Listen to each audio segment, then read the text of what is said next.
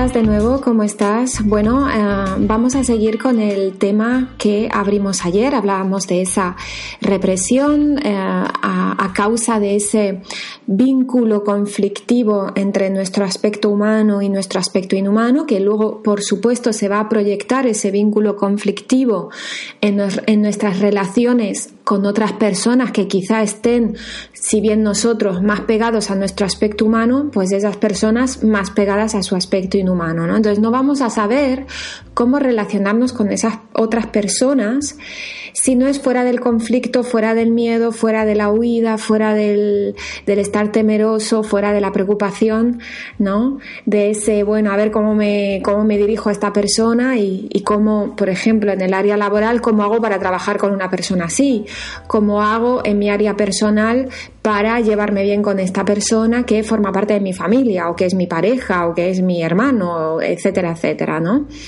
Entonces, em, de alguna manera ya la propia pregunta nos entrampa y nos mete en el laberinto. Cuando yo me pregunto, ¿cómo hago para llevarme bien o para relacionarme con una persona conflictiva? Ya, ya estoy metiendo ahí a Tinglao. ya estoy de alguna manera eh, entrando en un laberinto eh, que va a seguir siendo laberinto hasta que yo me dé cuenta de que la propia pregunta me mantiene dentro del conflicto. ¿sí? Entonces tengo que ver cómo mis preguntas, cómo mis intenciones, cómo mi percepción, mi perspectiva actual es la que me mete dentro de un bucle de, ay carajo, no sé cómo llevarme con las personas que son así, así y así. ¿Ves? Entonces, mientras yo me siga preguntando cómo hago para llevarme bien o para relacionarme con personas que yo considero conflictivas, voy a seguir teniendo conflicto con personas que yo considero conflictivas. ¿Ves? Es, un laberinto. No, no, eh, la cuestión no es que tengo que cambiar yo o que tendría que cambiar el otro. La cuestión es que el vínculo que nos une el vínculo que establece el tipo de relación que vamos a tener es un vínculo que tiene margen, que tiene un margen de error, vamos a decirlo así, o que está seteado a propósito para el conflicto, vamos a decirlo así.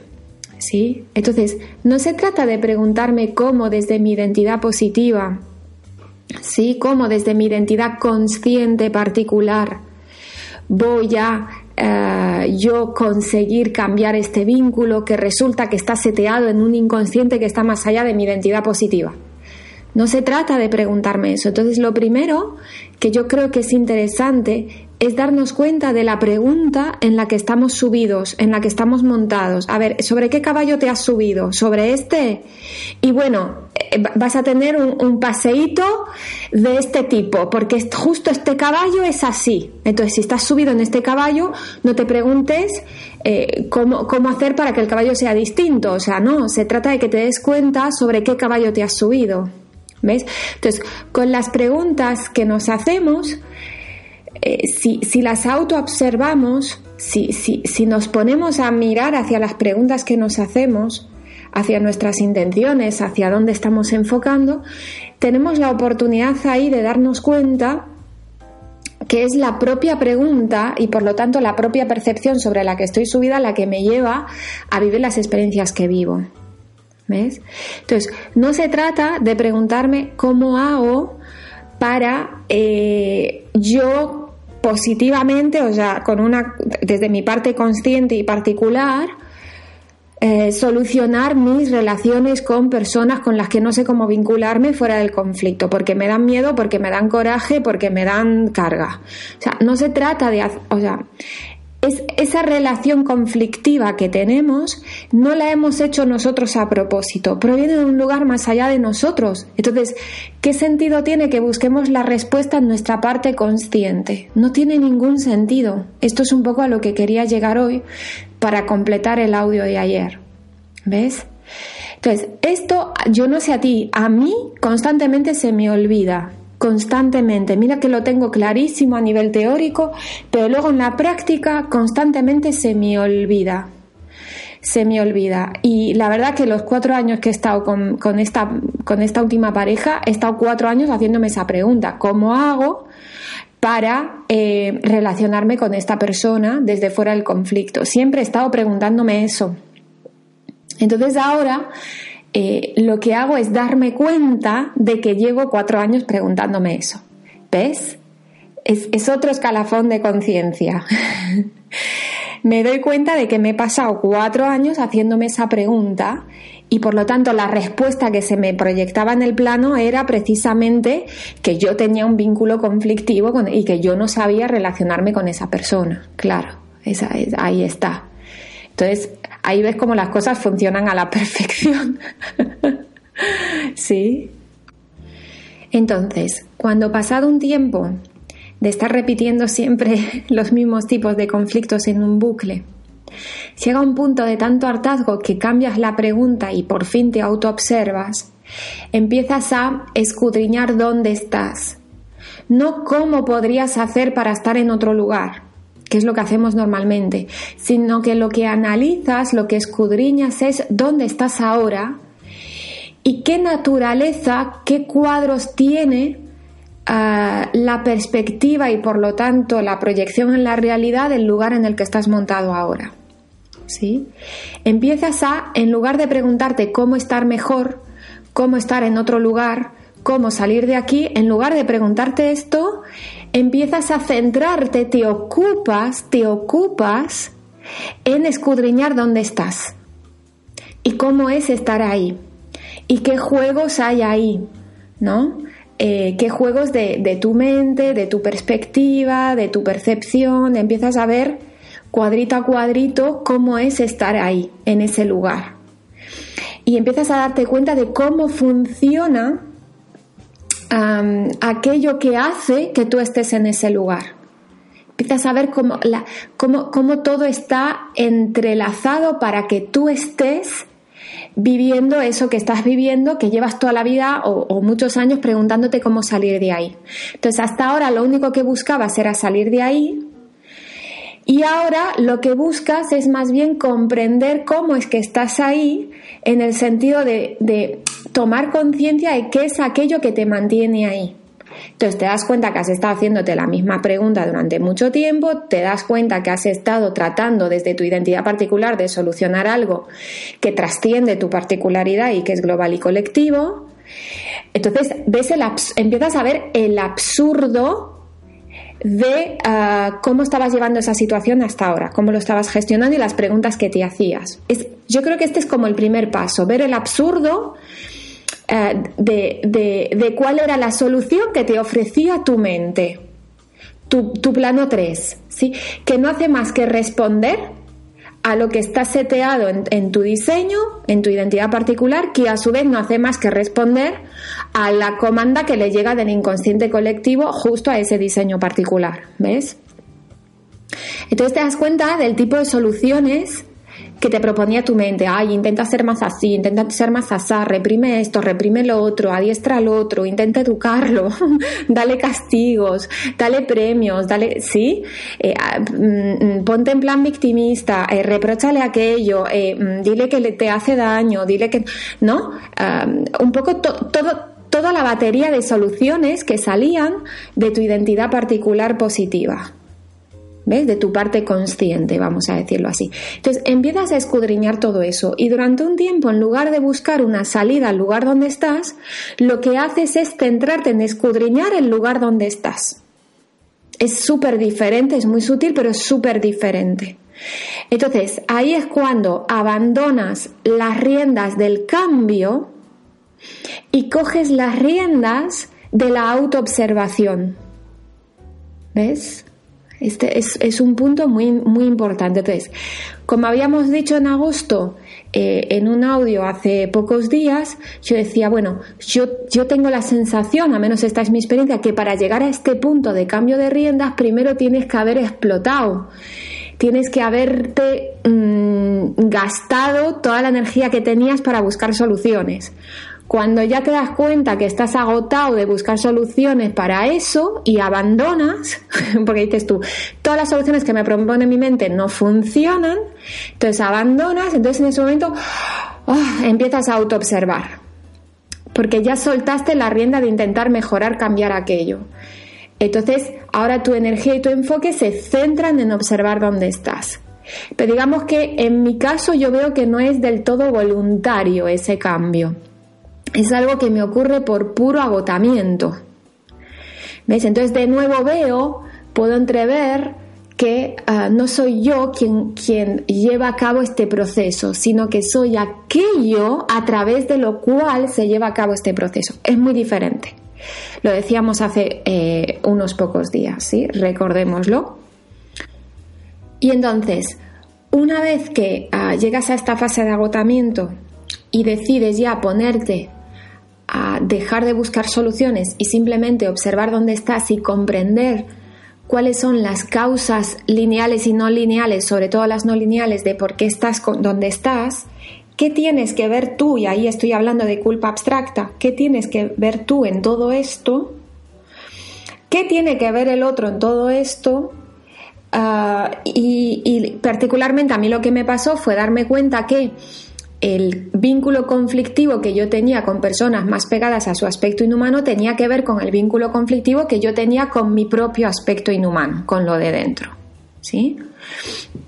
Entonces, ahí empiezas a darte cuenta de que todas eh, o casi todas tus relaciones estaban basadas en una mm, gran represión por tu parte. ¿Sí? Entonces, cuando empiezas a ver que tus relaciones se basaban en una gran represión por tu parte y que probablemente las mejores relaciones que has tenido en tu vida se basaban en que el otro también se reprimía mucho y no te decía siempre todo lo que pensaba sobre todo lo que hacías y decías, dices, wow, ¿no? Empiezas como a plantearte y dices tú, wow, alguna vez he tenido una relación genuina donde ambos aspectos estaban ah, vinculados eh, sin esa represión y probablemente no. Probablemente nunca he tenido una relación así, quizá con mi perro, que con mi perro sí me muestro tal y como soy, ¿no? pero con el resto de los humanos me parece que con muy pocos me he mostrado tal y como soy, ¿sí? Entonces, claro, ahí empiezas a decir, wow, ¿dónde he estado metido, metida todo este tiempo? ¿Dónde he estado metido, metida todo este tiempo? Entonces ahí empiezas a hacer un, gran ejercicio de, escudriñar bien ah, dónde has estado posicionado todo este tiempo, ¿sí?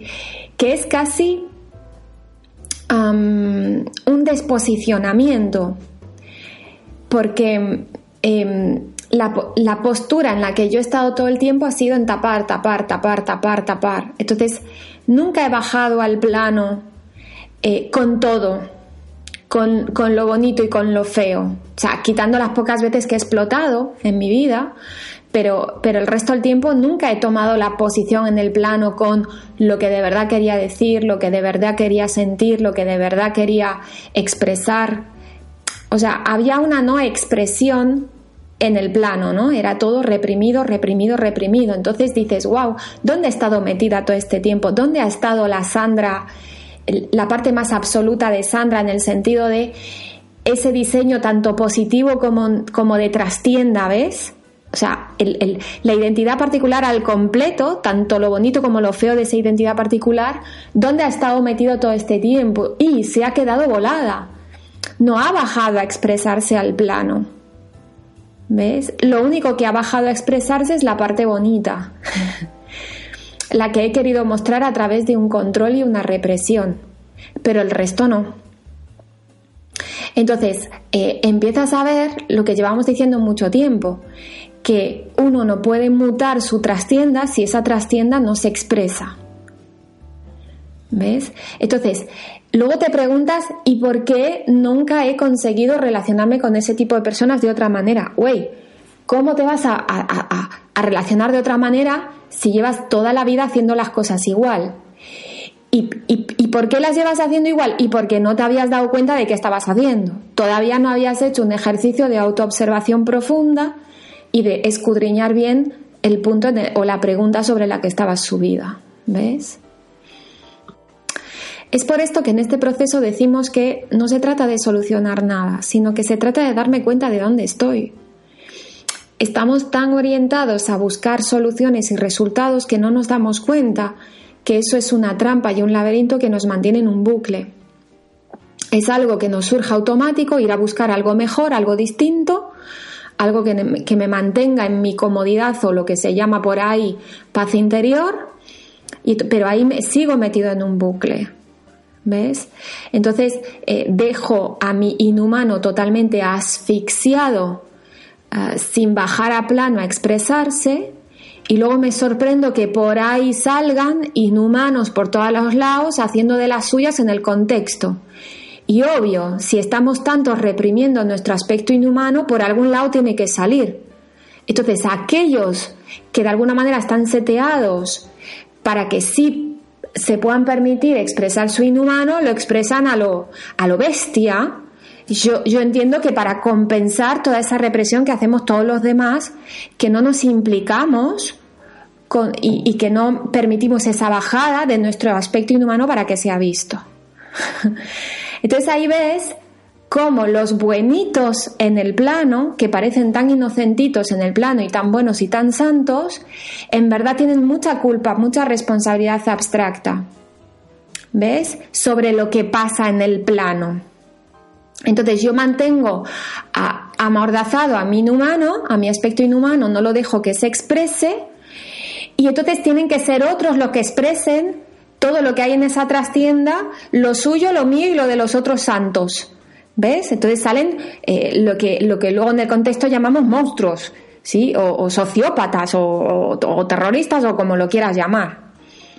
¿Ves? Entonces, claro, es, muy heavy empezar a ver las cosas desde una dimensión eh, mucho más allá de ese diseño pequeño que solo clasifica a las personas en buenos y malos desde una conciencia positiva, empezar a verlo desde un lugar más negativo, más impersonal, más global, uff, cambia, cambia mucho la cosa. Entonces, eh, que tengamos culpa abstracta e inocencia concreta, digamos, no es malo tampoco. A ver si ahora vamos a, a cambiarlo para decir, no, los delincuentes ahora son los buenos y los santos son los malos. No, porque volvemos a estar en el programa de siempre, ¿no? No se trata de eso, se trata de escudriñar y darme cuenta de dónde he estado subido este tiempo y ver, empezar a ver de forma más global cómo funciona, darme cuenta cómo funcionan las cosas y cómo en, en realidad somos un gran colectivo, que estamos totalmente conectados, que estamos totalmente sincronizados y que nos enteremos o no, ah, digamos que todos impactamos los unos en los otros, de manera más concreta y también de manera más abstracta, que es la parte que no se ve. ¿Sí? Entonces, en la medida en que empiece a darme cuenta de, esta multitud de cuadros, porque aquí podríamos hablar de multitud de cuadros, yo estoy abriendo estos poquitos, pero realmente a medida que sigamos autoobservándonos se nos van a ir abriendo muchísimos más, ¿sí? Pero a medida que me voy dando cuenta de todo esto, digamos que esta comanda de reprimir a mi aspecto inhumano va a ir como perdiendo fuerza porque le veo el absurdo. Poco a poco le voy viendo el absurdo. ¿Qué pasaba hasta ahora? Que yo le veía la coherencia a esa represión. Yo decía, no, claro, tiene sentido que yo me reprima, es totalmente necesario para mí, porque si no, ¿cómo hago para tener relaciones en el plano? ¿Ves? Pero cuando yo empiezo a ver que eso es un laberinto, que tampoco es que me dé la felicidad, que tampoco es que me dé la paz, cuando veo que no funciona, para el propósito que yo tenía. Cuando veo incluso que el propósito que yo tenía, que era pasarla bien, ah, y que me importa un bledo el resto del contexto, y si yo tengo culpa abstracta o no con respecto al resto del mundo, cuando todo eso antes me importaba un bledo, bien, pero cuando empieza a importarme porque porque estoy en un proceso precisamente de desilusión, de abrirme una conciencia impersonal, de abrirme a sentirme parte de un todo, ¿Ves? Cosa que antes no. Antes yo era parte de mi parte y punto, y me importa un bledo el resto. ¿Ves? Pero ahora empiezo a abrirme a una conciencia más impersonal, parte del todo, pa, pa, pa, pa, pa, pa. Entonces me empiezo a interesar por cosas que antes ni, ni, ni, ni se me habían pasado por la cabeza. Entonces poco a poco se va como reconfigurando en mi interior nuevas intenciones, nuevas ganas de interesarme por nuevas cosas. Y entonces como que me va empezando a apetecer el implicarme más en el plano. ¿Sí? Entonces, esto es algo que cuesta un tiempo largo, por lo menos en mi caso, porque seguimos estando muy inoculados por un miedo al conflicto, pero a medida que yo veo el estúpido de ese miedo, el absurdo de ese miedo, muy poquito a poco no me tengo que autoconvencer, sino que es algo de lo que me voy a ir dando cuenta muy poco a poco, no es lo mismo, no es lo mismo autoconvencerme de que mi miedo es estúpido, que darme cuenta de que mi miedo es estúpido, no es para nada lo mismo, nada que ver. Entonces, a medida que voy tomando conciencia del absurdo de mi miedo al conflicto y, esto me va a llevar un tiempo en el que lo único que tengo que hacer es observar ese miedo, ¿sí? A medida que, todas esas piezas empiezan a encajar y que tengo una visión más amplia y más nítida de todas las cosas, ahí voy a empezar a, en ciertos momentos donde el contexto me da una oportunidad para ello, implicarme. Implicarme. Y tomar decisiones de, y en esta ocasión voy a bajar con todo. Con mi parte bonita y con mi parte fea. Y ahí voy. Con todas las consecuencias y con todo el riesgo de por fin implicarme a ese nivel de mostrar tanto lo bonito como lo feo. Obviamente no lo voy a poder sostener desde el principio a full, al 100%, va a ser algo muy poquito a poco, pues a lo mejor en momentos en los que ya eh, el contexto me pone tan a prueba que exploto y bueno, pues en ese momento dejo salir mi inhumano y me lo miro. ¿Ves? ¿Por qué? Porque yo ya tengo una intención previa, o sea, ya tengo un propósito previo de que cuando dejo salir a mi inhumano luego me lo miro. No me lo dejo salir simplemente para aliviar mi carga y sentirme mejor, porque después de explotar como que uno se siente mejor. ¿sabes? Y luego viene la culpa. Y luego vuelvo a reprimirme porque siento culpa por haber soltado a mi inhumano. Claro, todo eso lo tengo que ver. Todo eso me va a venir porque es de lo que llevo huyendo toda la vida y está esperando a que le dé una salida. Entonces, eh, eh, eh, tengo que saber que a medida que avance en este proponerme abrirme a un nuevo vínculo entre mi aspecto humano e inhumano, tengo que saber las consecuencias. ¿Sí? Entonces, va a haber momentos que me voy a permitir sacar mi lado inhumano, los demás en el contexto me van a decir qué yo te pasa, cálmate, guarda la bestia, como le digo yo a mi padre, papá guarda la bestia, siempre le estoy diciendo eso al pobre, reprimiéndolo. Entonces, los demás te van a decir guarda la bestia, ¿eh? que ibas de santa y mírate, ¿Cómo se te ocurren? Entonces te van a hacer sentir culpa, tú mismo te vas a sentir culpable porque, ay, es que le hice daño al otro, es que lo traté mal, es que le chillé, es que no sé qué. Y entonces como que vas a ver cómo tienes un programita de culpa, de fiscal del error, ¿sí? Que te hace volver a lo anterior. Ahora, ¿cuál es la diferencia ahora? Que tú ya sabes que está ahí, te puedes anticipar. Ya sabes que vas a sentir culpa después de mostrar tu lado inhumano ya sabes que los demás te van a querer hacer sentirte culpable también. Es decir, ¿cómo se te ocurre hablarme así? ¿Sí? Ya lo sabes todo eso. Entonces, como ya lo sabes, lo vas a poder atravesar con conciencia. Lo vas a poder atravesar observando todo eso. Es decir, claro, con razón llevo encerrada maniatada mi aspecto inhumano tanto tiempo porque, hostia, sentir esta culpa tiene tela. Tiene mucha tela. Y como es tan incómodo, tan desagradable y me hace sentirme tan mal conmigo misma y, me lleva a conflictos con los demás, no me extraña que yo llevara tanto tiempo reprimiéndome. Entonces, como que te vas a autocomprender, vas a decir, joder, tampoco lo hice tan mal, a ver, obvio, mira, mira qué mal me estoy sintiendo, ¿no? Como que va a entrar como una comprensión.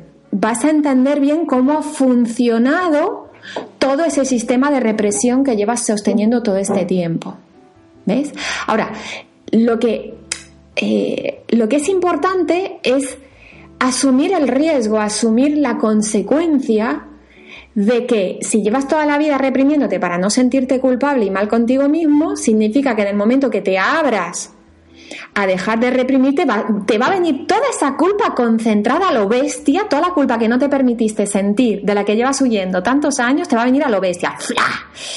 ¿Sí? Entonces, uff, con, como pueda, porque esto es como yo pueda, como pueda atravesar eso. Que resulta que la empiezo a sentir y me siento hiper mal y no lo puedo soportar y entonces me voy a disculpar a todo el mundo y me reprimo a lo bestia durante los próximos tres meses. Bueno, pues lo hago. No pasa nada. Porque a lo mejor tengo como que ir muy poquito a poco, muy poquito a poco, muy poquito a poco. ¿Y eso significa que lo estoy haciendo mal? No. ¿Eso significa que me he rendido y que esto es irreversible? No. ¿Eso significa que no estoy en el proceso, que, tengo que buscar otra manera? que No, no, no significa nada. Simplemente significa que cada uno hace lo que puede. A ver, sí, cada uno hace lo que puede y que si en este momento te supone demasiado todo eso es porque no es el momento y si no es el momento es perfecto que no sea el momento. Punto porque tú no tienes el control y porque no hay un manual de instrucciones que diga que las cosas tengan que ser así y que tengan que ir a esta velocidad y que haya que buscar un resultado. No, todo eso no existe, es una invención de nuestro diseño, de nuestra lógica, de nuestra perspectiva, pero no es una verdad. Es un programa inconsciente que nos afecta a nivel consciente, nada más. Entonces, eso también puede ser que aparezca, ay, lo estoy haciendo mal, no estoy mostrando mi espíritu inhumano, me estoy reprimiendo. Eso también está ahí para ser observado. De nuevo es el fiscal del error que me dice que estoy haciendo mal las cosas, que debería hacerlas de otra manera, que debería sentirme una mierda, que ya lo conocemos, ¿verdad? Ya, ya sabemos de qué va. Y bueno, me siento mal conmigo mismo, me miro me miro, me miro y digo, ah, ya sé por qué me siento mal, porque estoy con la intención de querer buscar este resultado, porque me creo que hay una norma en piedra que me dice que tengo que ser perfecto, bla, bla, bla, bla, bla, bla, bla, bla, bla. ¿Ves? Entonces, eh, eh, voy a pasar por todos unos tránsitos que me van a abrir muchos píxeles de conciencia, que me van a dar la explicación de por qué llevo toda la vida reprimiéndome, que me van a mostrar cómo estoy imbuido por un circuito lógico basado en el placer-aversión, ¿Ves? Entonces ahí tenemos ese 52 de México, que si lo podemos activar ese código, que lo tenemos todos dentro, vamos a poder ver la lógica de ese circuito de placer-aversión y que cuando sentimos culpa, como que nos decimos, ay, esto es malo, no hay que sentirlo, tengo que ser bueno, para no volver a sentir esto y que eso me encierra en un bucle, ¿ves? Entonces, poder ver ese, ese circuito lógico de placer-aversión también, poder ver hasta dónde le alcanza mi diseño, bla, bla, bla, como mi mente me busca soluciones y salidas para no transitar eso y que al final la salida al sentirme mal conmigo mismo es precisamente sentirme mal conmigo mismo. Esa es la salida. Igual que es la entrada, es la salida. ¿Ves? Entonces, eh, ahí es donde, comprendiendo eso a nivel lógico, teniendo ese, esa toma de conciencia integrada, voy a poder poco a poco dar pasitos hacia él, eh, realmente implicarme en el contexto y bajar con todo ese diseño, tanto positivo o negativo, a eh, permitir que se exprese en el plano y que ocurra lo que tenga que ocurrir para que yo pueda ver y transitar todo aquello de lo que llevo huyendo y que me llevo negando toda mi vida. Y que como no quería transitar por ello y no quería abrirme a ver todo eso, yo seguía con el mismo diseño chiquitito, con la misma frontera chiquitita y encerrado en el mismo bucle chiquitito. Entonces, ¿cómo salgo de los bucles? Y permitiéndome ir más allá de lo que me propone mi circuito lógico de placer-aversión. Entonces, atravieso la aversión. ¿Ves? Nadie dijo que esto iba a ser fácil, nadie dijo que esto iba a ser gustoso, con lo cual, ahí vamos, los que nos apetezca hacerlo, y los que no reconocemos la frontera, a mí no me, apetece desafiar a mi circuito lógico de placer-aversión, me quedo en el placer, por lo tanto me quedo en mi diseño, por lo tanto me quedo sin sentir culpa, por lo tanto me quedo maniatando a mi inhumano. Ya está, no pasa nada. No pasa nada, ¿no? Y a lo mejor resulta que en mi caso tengo que estar agotando un poquito más toda esa experiencia. Así que no hay ningún problema.